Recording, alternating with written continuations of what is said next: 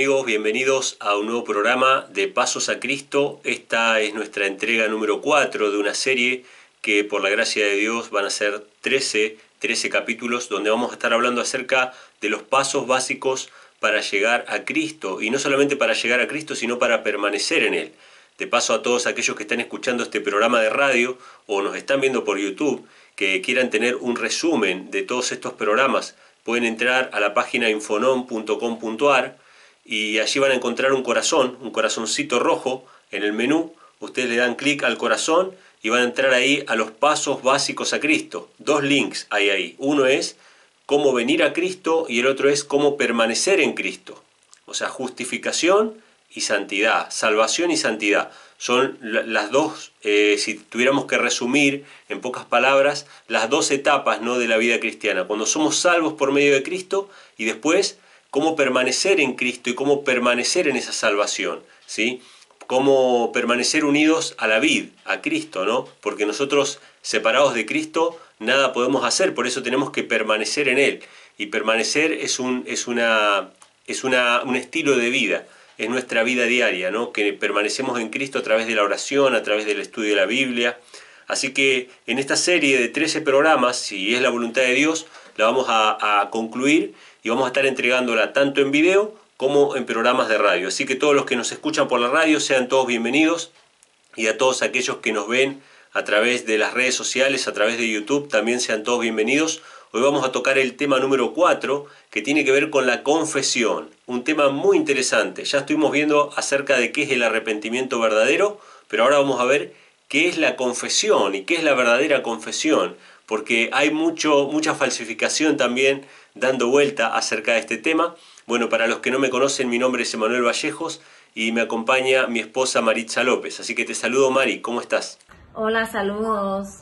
Muy bien, vamos a hablar entonces acerca de la confesión y el texto base, que podríamos decir que con este texto bíblico no hacen falta más comentarios porque es un texto que sintetiza perfectamente todo el contenido del programa de hoy, así que se atesoran este texto en su corazón por más que después no vean todo el video, por más que después no escuchen mis comentarios, se atesoran este texto en su corazón y lo meditan y lo profundizan y el Espíritu Santo lo, lo hace carne en sus corazones. No necesitan más nada que este texto bíblico, que se encuentra en Proverbios capítulo 28, versículo 13. Dice lo siguiente, el que encubre sus transgresiones no prosperará, mas quien los confiese y las abandone alcanzará misericordia.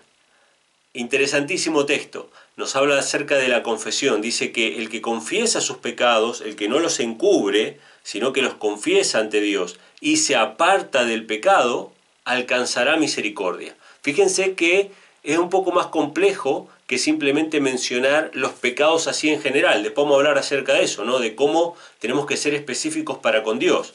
Pero evidentemente este pasaje es una síntesis y es muy abarcante, pero vamos a ver ahora algunas aristas y algunos detalles. Eh, el ser humano tiene por naturaleza, el ser humano tiene por naturaleza la necesidad de confesar, de pasar por la palabra no solamente las transgresiones, sino las angustias que vive, los sufrimientos que padece, las alegrías que tiene, incluso las alegrías, porque cuando nos pasa algo bueno, ¿qué necesitamos hacer?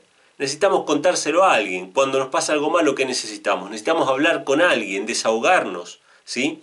Y esta necesidad del ser humano, que, Dios ya creó una, una forma de que podamos canalizar esta necesidad, que es la oración y la confesión del pecado, obviamente, pero esta necesidad del ser humano ha sido explotada por el hombre para sujetar a otros hombres. Es decir, la religión falsa creó, por ejemplo, el confesionario. Durante siglos y siglos, hasta el día de hoy existe el confesionario en muchas iglesias, un hombre se metía en una pequeña cabina que ocultaba de alguna manera su rostro con el objetivo de que la persona pudiera proyectar a Dios en vez de a otro ser humano, y otro ser humano por fuera de ese confesionario se arrodillaba y confesaba sus pecados a otro ser humano mortal, a otro ser humano igual de pecador que él. Por lo tanto, ese ser humano se degradaba porque habían pecados que solamente le incumbían a Dios, ¿no? Sin embargo, el otro este ser humano que confesaba sus pecados a otro ser humano terminaba en una degradación espiritual. Esa confesión no era satisfactoria para el alma. Por lo tanto, la persona volvía a pecar y volvía a confesar. El sacerdote le daba unas penitencias, unos rezos, algunas limosnas que pagar, hacer algunas obras para espiarse a sí mismo, la autojustificación, y después ese hombre iba a su vida normal a volver a pecar para volver a confesar, total, el sacerdote siempre iba a estar para escuchar sus confesiones. Pero esta no es la confesión que a Dios le agrada. Dios quiere que nosotros vayamos a Él, al único que es capaz de perdonar nuestros pecados a través de Cristo su Hijo. Es decir, la confesión de nuestros pecados no deben ser hechas a los hombres mortales. Sin embargo, la Iglesia durante siglos ha abusado de esta cuestión, ha pervertido el tema de la confesión y ha hecho que los hombres eh, estén sujetos a otros hombres a través de la confesión. Ustedes, para que se den una idea, reyes, gobernantes, han estado sujetos a la voluntad de la Iglesia gracias a que la Iglesia tenía todo un servicio de inteligencia basada en los confesionarios. Es decir, que los sacerdotes tenían secretos oscuros de los propios gobernantes con los cuales podían chantajearlos posteriormente y hacerlos gobernar a su propio antojo. Por eso la Iglesia ejerció tanto poder sobre los reyes durante toda la Edad Media, porque tenían el poder del conocimiento de sus más oscuros pecados y pensamientos, porque la confesión era una obligación. Sin embargo, estos reyes tendrían que haber confesado sus pecados a Dios, a Dios que ve en lo secreto, que después iba a recompensar en público. Pero no solamente eh, en la época de la Edad Media eh, reinó este abuso, sino que hoy día, en la época de la Ilustración o posterior a la Ilustración, donde supuestamente las ciencias y todo ha avanzado, el hombre sigue teniendo la misma necesidad. Y como el hombre sigue sin buscar a Dios, sigue sin ir a la verdadera fuente que le puede dar paz, que es Dios a través de Cristo para confesar sus pecados, el hombre tiene que pagar años y años de terapia para ir a hablar las cosas que le pasa internamente delante de otro ser humano mortal que no puede solucionar sus problemas y que no puede solucionar ni arreglar las cosas que les pasan internamente porque es Dios el único capaz de solucionar las cosas que nos pasan internamente, el único que puede hacer una sanación real. Por eso las terapias duran años y años y años, ¿sí? Entonces, Dios estableció la confesión de los pecados, pero eso no significa de que no tengamos que confesar pecados a otras personas si hemos pecado contra otras personas. Por ejemplo, los pecados que tenemos nosotros se los tenemos que confesar a Dios y apartarnos de ellos, como dice el proverbio, pero si hemos pecado contra otra persona y hemos ofendido a otra persona, tenemos el deber de ir y pedir perdón a esa persona que hemos ofendido. En Santiago capítulo 5 versículo 16 dice así, Confesad pues vuestros pecados los unos a los otros y orad los unos por los otros para que seáis sanados.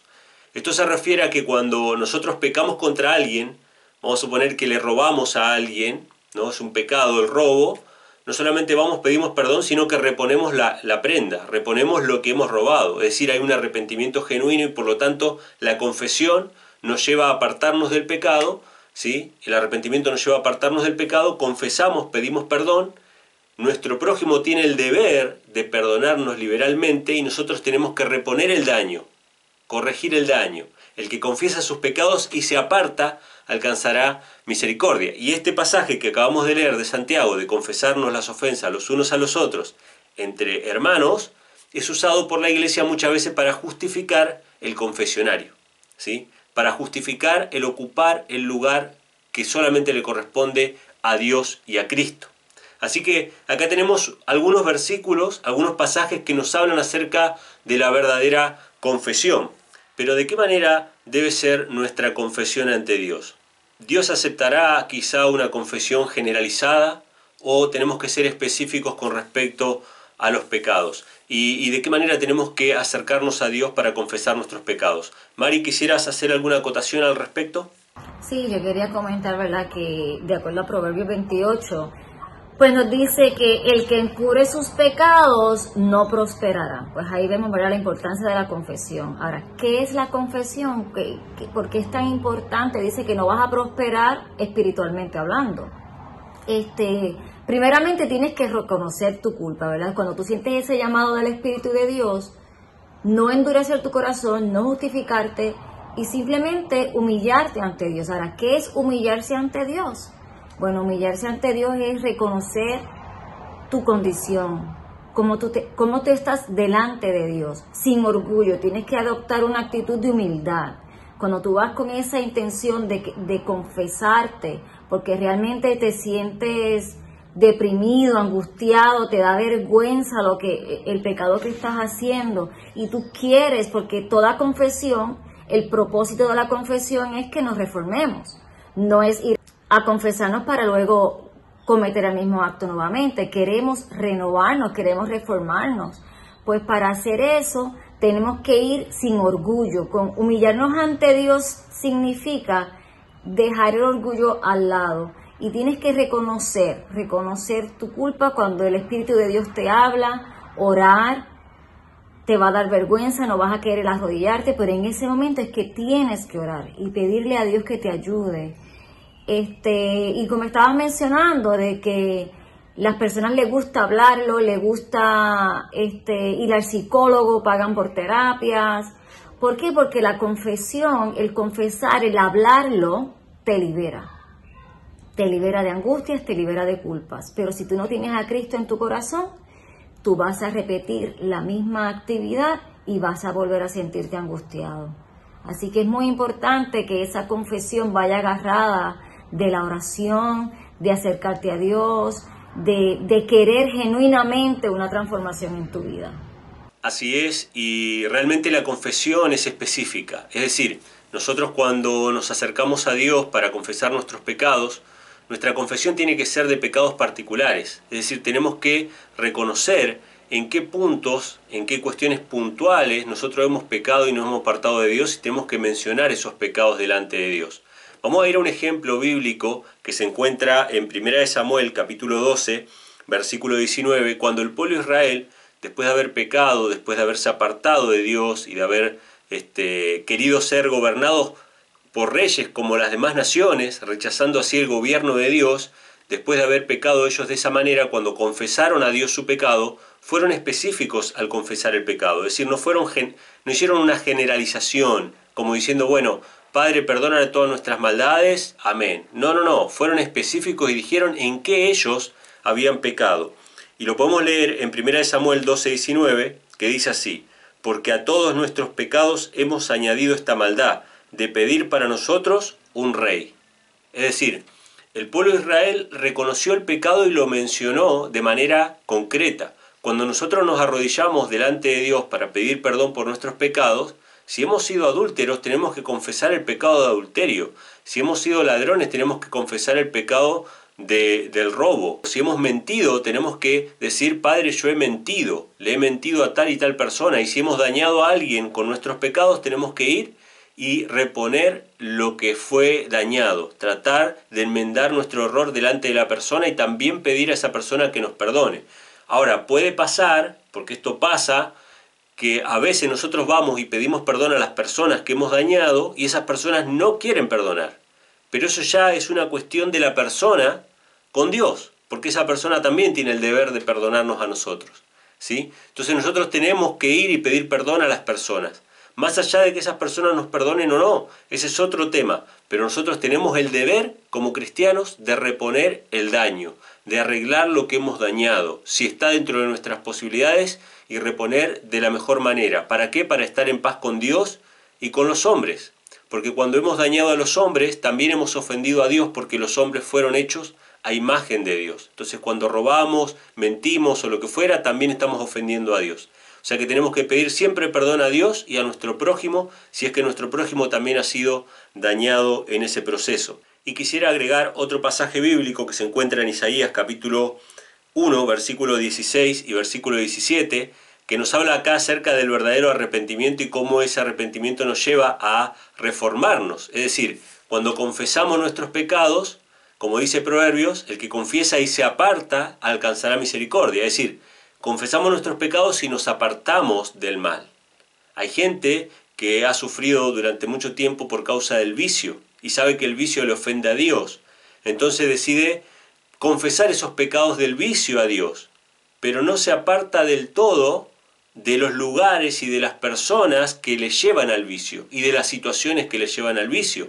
Por eso nosotros tenemos que confesar nuestros pecados y apartarnos apartarnos de aquello que nos lleva a cometer ese mismo pecado. Más si estamos luchando contra un vicio, en realidad todo pecado es un vicio, porque el que roba muchas veces no roba por necesidad, sino que roba por vicio.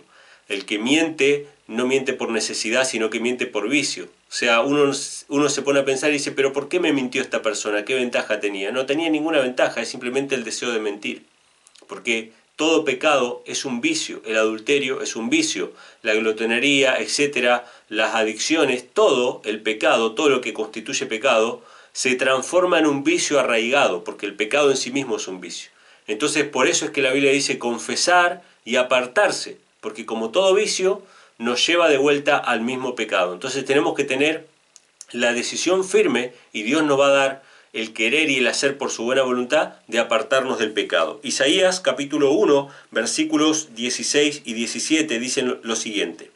Lavaos, limpiaos, apartad la maldad de vuestras obras de delante de mis ojos.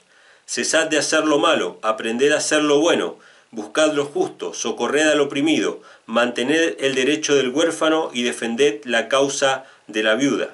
Bueno, estos pasajes nos hablan acerca de no solamente dejar de hacer, lo, de hacer lo malo, sino también comenzar a hacer el bien que sabemos que tenemos que hacer y no lo hacemos. Porque la Biblia, aparte de definir el pecado como transgresión de la ley, en 1 Juan capítulo 3 versículo 4 que dice el pecado es transgresión de la ley, también en el libro de Santiago nos dice que el que sabe hacer lo bueno y no lo hace, le es pecado. O sea que el pecado no es solamente hacer lo malo, sino también es no hacer lo bueno que sabemos que tenemos que hacer.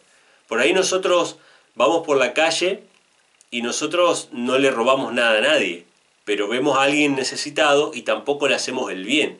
Entonces el pecado no solamente es hacer algo malo, sino también es no hacer algo bueno, que sabemos que tenemos que hacer, que tenemos una responsabilidad para con nuestros semejantes. Entonces, por eso menciona acá a la viuda y al huérfano, porque tenemos que dejar de hacer lo malo y aprender a hacer el bien.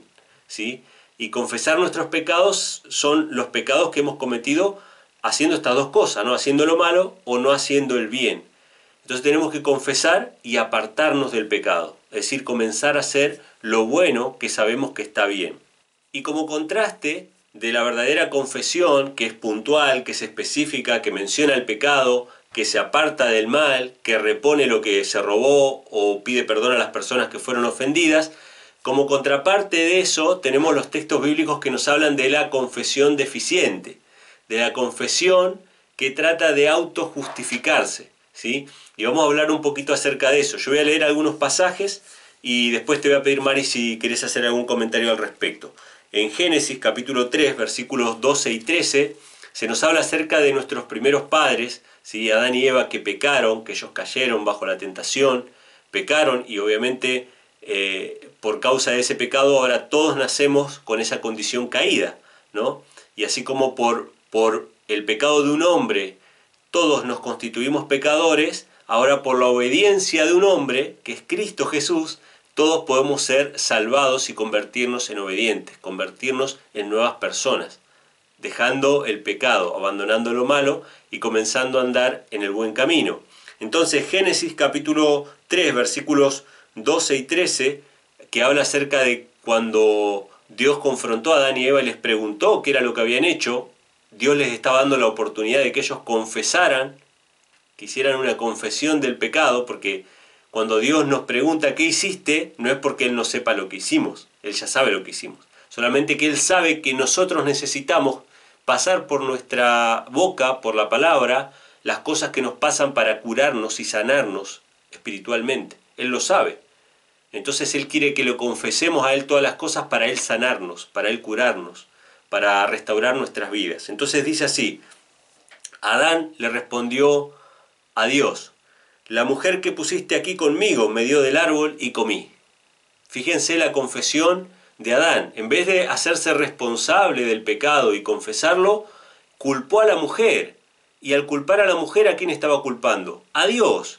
¿Por qué? Porque Dios la puso a la mujer. La mujer que me diste por compañera me dio y yo comí. O sea, en vez de reconocer el pecado, se autojustificó. Y cuando nos autojustificamos, no hay necesidad de que Cristo muera en nuestro lugar, porque ya estamos autojustificados.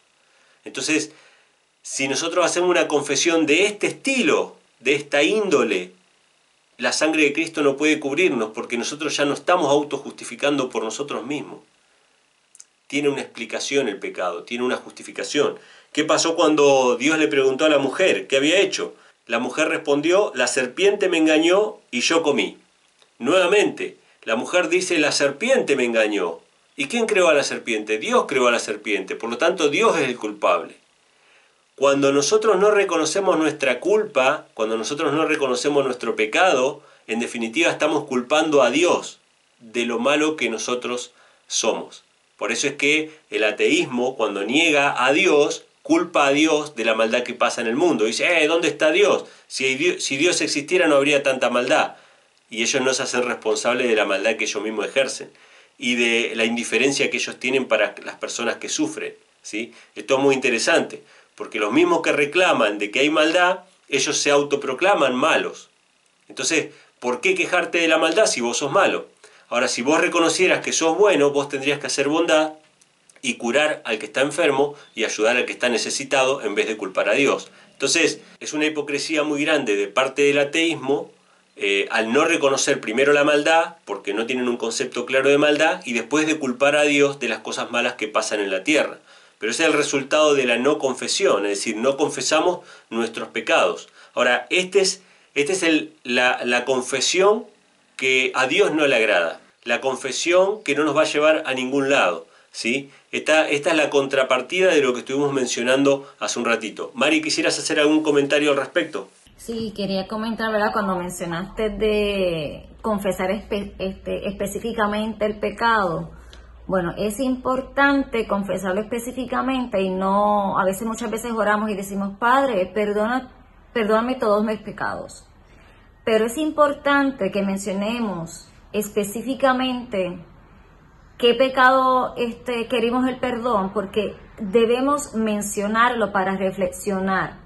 Porque si no lo reconocemos, no vamos a poder trabajar en eso y pedirle a Dios específicamente que nos, que nos cambie. Si yo voy y me, y me arrodillo, Padre, perdóname por todos mis pecados, y yo no menciono específicamente, no voy a meditar en mi pecado. No va a haber una reforma. Lo estoy pasando como que un pecado no es nada y un pecado es mucho. El pecado fue lo que nos llevó a donde estamos ahora, ¿no? Este, así que sí es importante confesar ese pecado, sí es importante esa confesión porque la confesión debe estar dirigida a esa reforma. Entonces, cuando mencionaste lo de no ayudar al prójimo, pues ahí tenemos también el pecado que no es tan público muchas veces, que es el egoísmo, la envidia, esos pecados que, que se manifiestan en acciones mayormente, ¿no? Este, y debemos pedirle a Dios que, que Jesús este, ilumine nuestras vidas y nosotros veamos en, qué momento fuimos egoístas, en qué momento este, nos dio envidia a una persona y no la quisimos ayudar. Así que este, es importante la confesión del pecado, es importante la reforma y como mencionaste, aun cuando Adán y Eva, cuando Dios les dice qué pasó, qué hicieron, es porque es necesario que tú lo digas. Muchas veces hacemos algo y no queremos pensar sobre el asunto. Sí, debemos pensar sobre el asunto porque te da vergüenza este, debe haber esa, esa actitud de humildad y reconocer que lo hiciste mal. Entonces tenemos también pecado que yo puedo haber pecado hacia privadamente, hacia mi persona, yo me siento mal, pues yo se lo confieso a Dios, yo no tengo por qué ir públicamente a decir lo que a mí me sucede, yo puedo hacerlo privadamente con Dios. No tengo que ir a decírselo a nadie, ni tengo que ir al frente de la congregación a decirlo es un pecado mío, es personal, es privado. Y tengo esa opción. Ahora, si yo ofendí a un hermano, mi deber es donde es hermano, porque lo daño, daño, lo daño a él y daño a los que están alrededor de él. Y si el pecado es público, pues debo ir públicamente también y, pedirle perdón públicamente. Este, la confesión pues te libera, te da gozo y cuando tú estás gozoso, tú ayudas al hermano, tú das amor. Ahora, si tú estás angustiado, tú no puedes dar gozo. Tú vas a dar tristeza, tú vas a dar angustia, tú vas a dar crítica. Así que la confesión te lleva a un proceso de cambio en tu vida, es una reforma. al tú estar liberado y tienes a Cristo en tu corazón, tú vas a amar y tú vas a ayudar al prójimo. Así que todo, todo, ¿verdad? Como hablamos en el segundo capítulo, que era el arrepentimiento, ahora estamos en la confesión. En la confesión, ¿cuán importante es? Bueno, lo importante es que te libera y debe ser con la intención de una reforma, no de justificarnos, debe ser de una reforma como hizo Adán y Eva, que al principio se justificaron y lógicamente muchas veces también nosotros nos justificamos de un principio, pero cuando lo confesamos, cuando hablamos con Dios, vamos cambiando esa actitud. Al principio le echas la culpa a las circunstancias y luego, luego, poco a poco, mientras tú vas analizando lo que hiciste y lo vas confesando y hablas con Dios, tu actitud cambia. Cristo te ayuda a cambiar, a que te humilles, a que quites ese orgullo y puedas hacer una reforma real, una reforma este, permanente en tu vida. Así es, y tenemos otro ejemplo en la Biblia acerca de una verdadera confesión que se encuentra en Hechos capítulo 26 versículos 10 y 11, donde el apóstol Pablo cuenta lo que él hacía en su antigua vida. Es decir, eh, él no tiene ningún reparo en decir que él participaba en el crimen, en el homicidio de los cristianos. Es decir, él era un perseguidor. Él se gozaba en ver sufrir y morir a los cristianos. Y él no tiene ningún reparo en contarlo. Él no trata de aminorar eh, la carga del pecado, sino que él confiesa justamente que él, de entre todos los hombres, él es el mayor pecador y el que más necesitaba a Cristo. O sea que vemos que en la Biblia no es vergonzante o no es eh, degradante o humillante confesar los pecados, todo lo contrario. Es decir, necesitamos reconocer para que Dios nos limpie, para que Dios nos libre.